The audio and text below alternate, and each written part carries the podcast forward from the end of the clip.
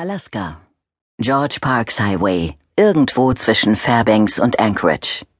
Es ist Nachmittag, die Sonne ist längst untergegangen.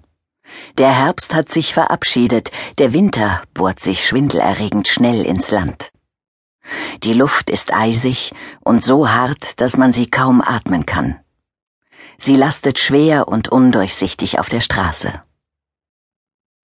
Ein großer blauer Truck kriecht in Richtung Süden, in Richtung Anchorage, in Richtung Zivilisation.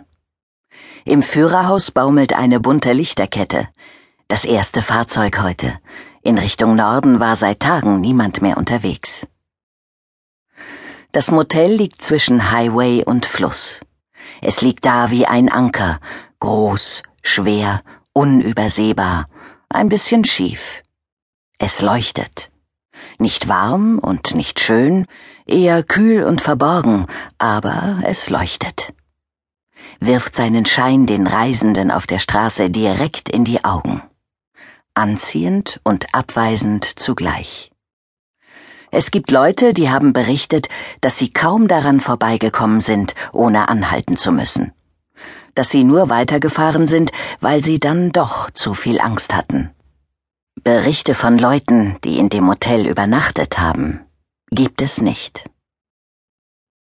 Hinter den Wänden im zweiten Stock, an einem Tisch ohne Blick nach draußen, sitzt eine Frau an einer alten schwarzen Reiseschreibmaschine. Auf dem Tisch steht eine Kerze, die einzige Lichtquelle im Raum. Ob die Frau 40, 50 oder vielleicht auch nur 30 Jahre alt ist, ist schwer zu sagen. Sie ist groß, schlank. Das lange, je nach Lichtverhältnissen blonde, hellgraue oder weiße Haar hängt ihr in dicken Strähnen über die Schultern. Ob sie schön ist, liegt im Auge des Betrachters. Doch eine gewisse Art von Schönheit ist offensichtlich. Von ihrer hellen Haut geht ein eigentümlicher, fast silbriger Glanz aus.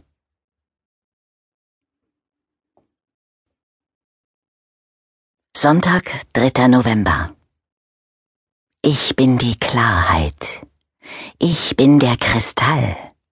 Ich bin ein kalter Blitz, glitzernd und streng. Ich fange das Licht. Ich esse es auf. Die Reste werfe ich weg. Wenn der Moment es erfordert, habe ich übermenschliche Kräfte. Keiner kann mir entkommen. Ich bin Pure Lightning. Ihr werdet schon sehen. Ich liege auf der Lauer. Donnerstag, 7. November. Es geht los. Sie kommen.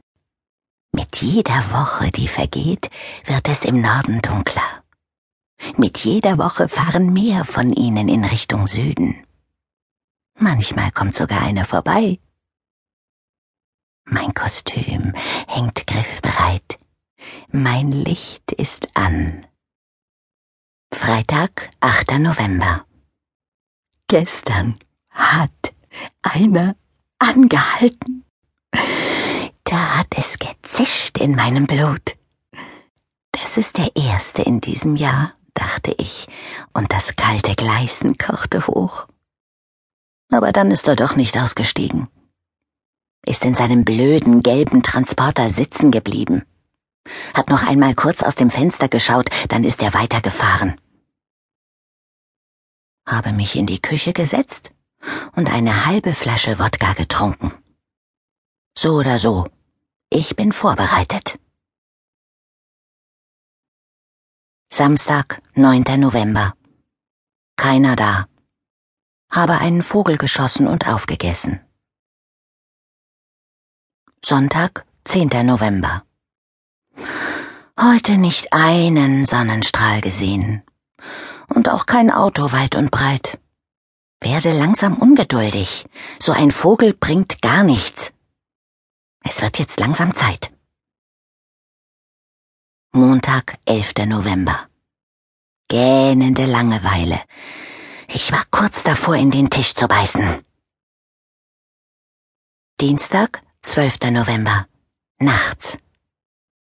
Also, er kam um kurz vor 19 Uhr.